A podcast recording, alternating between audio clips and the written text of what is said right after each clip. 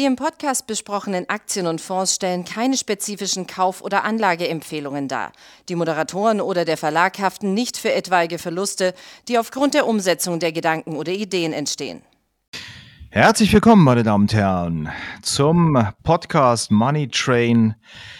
Ja, es war ein wenig ruhig geworden um Social Media, doch jetzt gibt es einen Paukenschlag aus der Branche. Elon Musk, Tesla-Chef, hat sich an Twitter beteiligt. Mit 9,2 Prozent ist er jetzt Großaktionär des Social-Media-Netzwerks Twitter. Die Aktie hat daraufhin ein Feuerwerk abgebrannt. Gestern ging es um 27 Prozent nach oben und jetzt fragt sich jeder, was steckt dahinter, hinter dem Einsteck Musk? Gibt es überhaupt einen strategischen Plan? Und darüber spreche ich jetzt mit meinem Kollegen Social Media Experte Benedikt Kaufmann.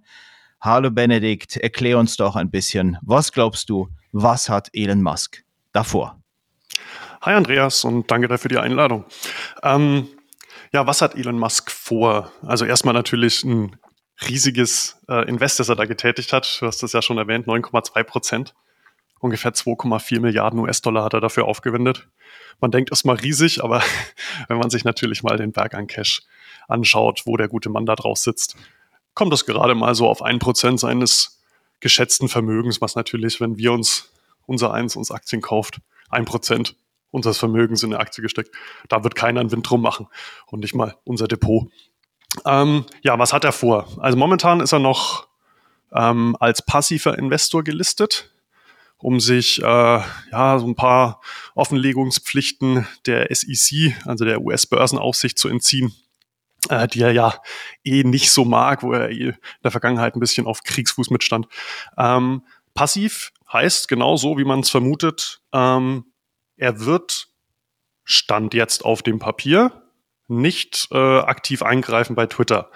So ein ja, Investment kann man natürlich auch im Nachhinein anders kategorisieren. Mhm. Ähm, was natürlich dann Musk die Möglichkeit gibt, als Großaktionär über die Stimmrechte da aktiv einzugreifen, mhm. was man natürlich auch eher als äh, sehr outspoken Character man da doch auch annehmen darf. Absolut, ja. Da ist er ja auch der, der Typ für.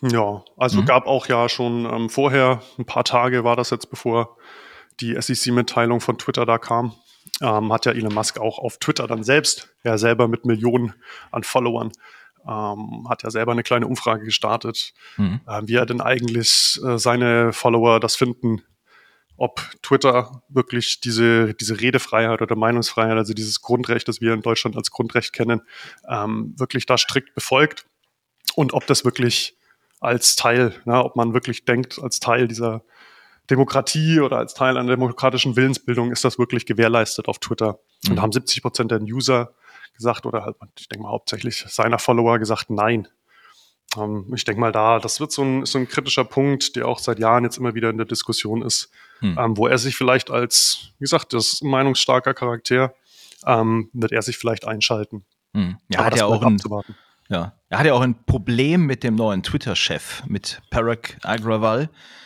Er hat ihn oder ein äh, Bild gepostet, wo äh, Agrawal als Stalin abgebildet ist.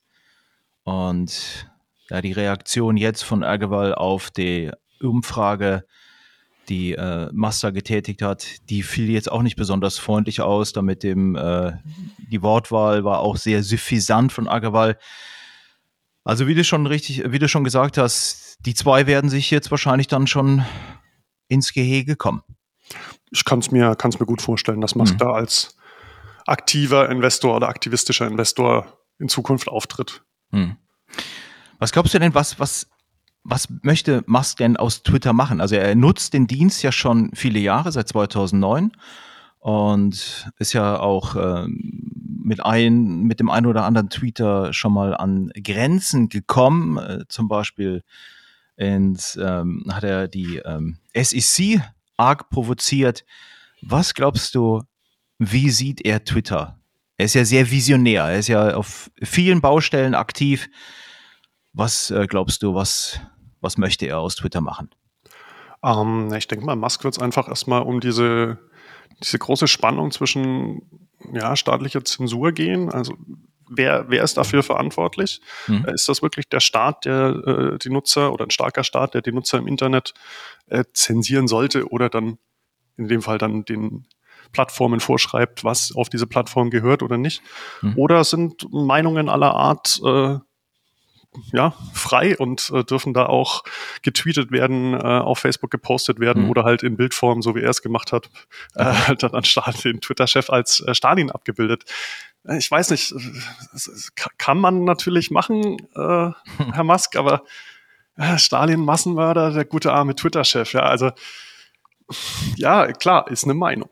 Ja, ist, ist wertend, provokativ. Ist vielleicht künstlerisch, aber ähm, wenn er solche Meinungen frei haben will, ähm, meiner Meinung nach, persönlichen Meinung natürlich, äh, spricht da nichts dagegen.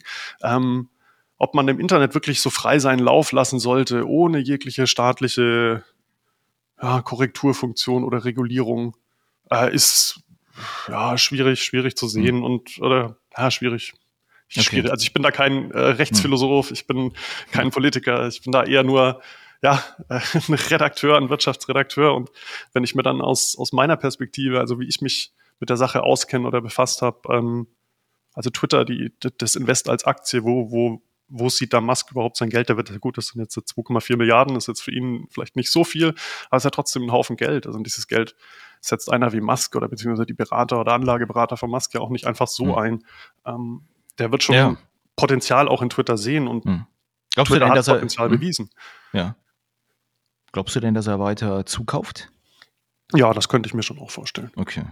Also sicherlich. Das ist jetzt das, äh, innerhalb der letzten zwei Wochen geschehen und wer in der Regel, vor allem mit so viel Kapital noch im Rücken, äh, so aggressiv an der Aktie rangeht und innerhalb kürzester Zeit 9,2 Prozent äh, kauft, der, ja, der will da irgendwo ein bisschen mehr, beziehungsweise ob er dann aktiv wird, ob er ähm, noch mehr zukauft, um noch mehr Macht über die, über die Stimmrechte zu bekommen, ist ja auch mal ganz interessant. Viele, viele Tech-Plattformen oder die Gründer haben sich ja mit, äh, mit unterschiedlichen Klassen von Aktien abgesichert. Also da gibt es dann die, die Voting Shares, äh, die dann zehnfachen Stimmrechten ausgestattet sind von den Gründern. Das ist bei Twitter nicht so. Da mhm. ist wirklich jede Aktie ist ein Stimmrecht. Das heißt, er könnte da also noch mehr Anteile erwerben und noch mehr, vorausgesetzt natürlich, er kategoriert, äh, kategorisiert sein Investment um als aktivistisches Investment. Ähm, kann er dann natürlich auch direkt mehr Macht über die Firma ausüben. Hm. Ja, die Börse ist auf jeden Fall heiß, hat Blut geleckt. Die Aktie heute am Dienstag auch für vorbörslich wieder im Plus 3%.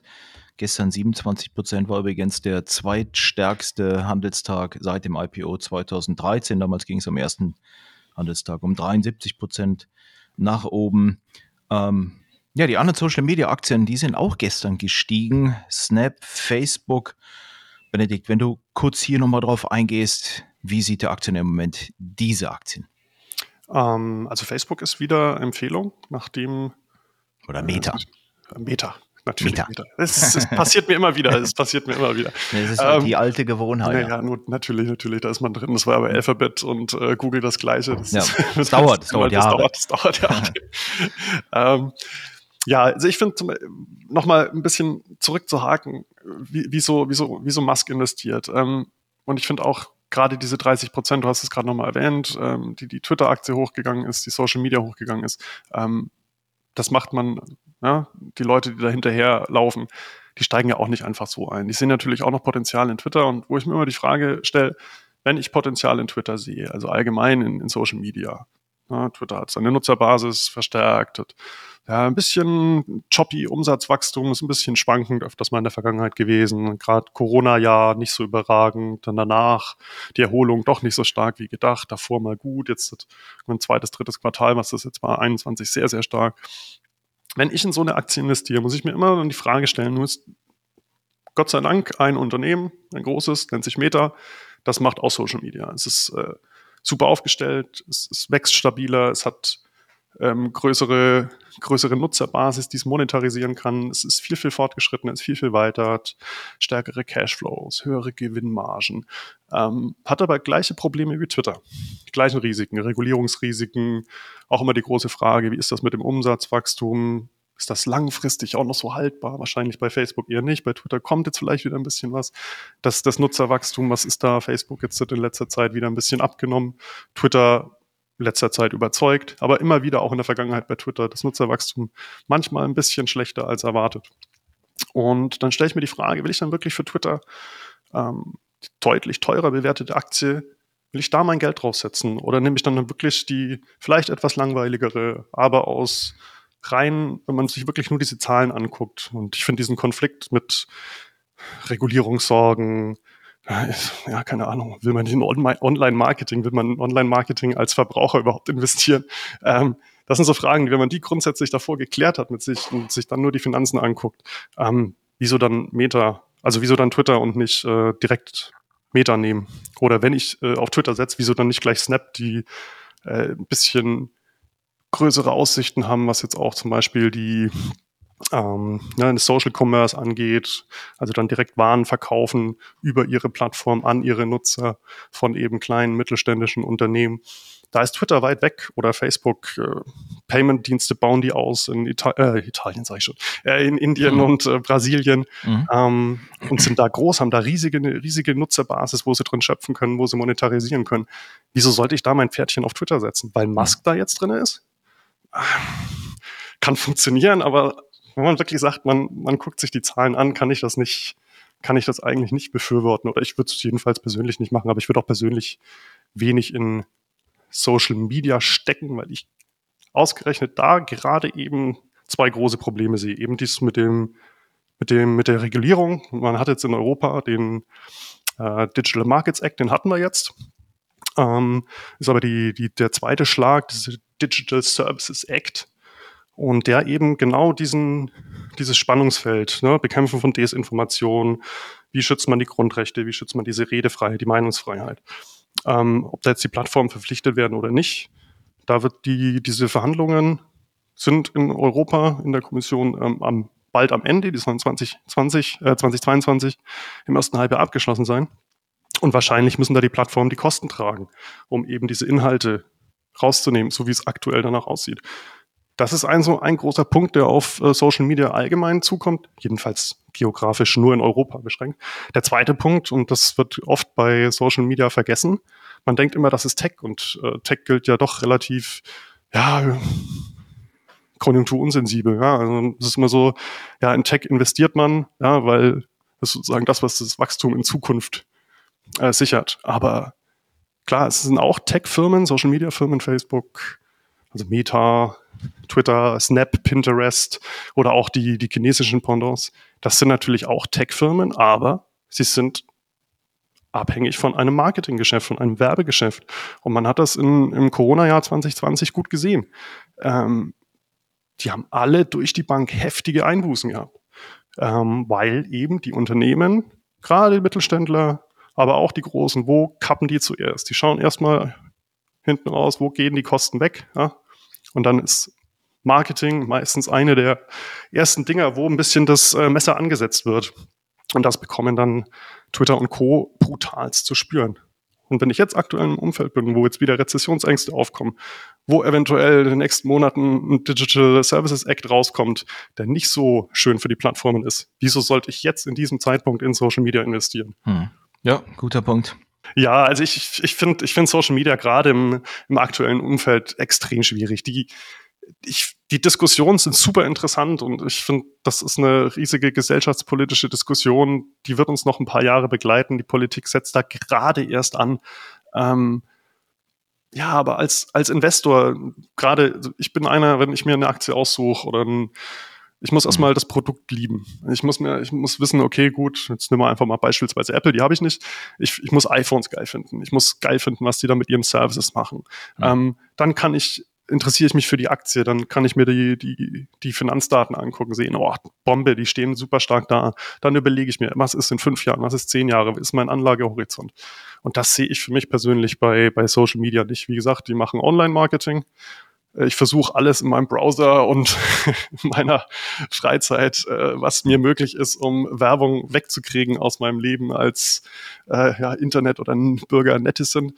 Ähm, wieso sollte ich in sowas investieren? Das ist so die erste Frage, die ich mir stelle. Zweitens, ähm, ja, das hat man eben gerade, Rezessionssorgen, Regulierungssorgen, wo, wo mir diese langfristige Aspekte ist bei mir ein viel zu großes Fragezeichen dahinter ja, Musk kann natürlich, kann eine Aktie nach oben schießen, hat man gesehen. Also ich will keinen im Weg stehen, der und auch keine Mails dann erhalten, die da sagen, ja, du Idiot, ja, hättest du mal geguckt, da nochmal 40 Prozent, 50 Prozent gemacht. Das kann natürlich passieren und Twitter ist gut zurückgekommen. Äh, die Aktie kann sich jetzt, das Sentiment kann sich so schnell drehen. Wer bin ich, äh, das zu wissen, ja.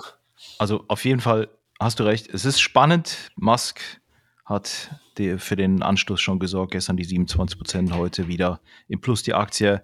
Und wer ihn kennt oder wer ihn beobachtet hat im Laufe der Jahre, der weiß natürlich, dass er was zu sagen hat und sehr aktiv ist wie kaum jemand anderes an der Börse. Und deswegen sind wir hier alle gespannt, wie es hier mit Twitter und Musk weitergeht. Benedikt, ich bedanke mich für deine Zeit. Ja, ich danke für die Einladung nochmal. Sehr interessant, kein Problem. Und meine lieben Hörer und Hörerinnen, wir wünschen Ihnen alles Gute, viel Erfolg an der Börse. Macht es gut. Bis dann.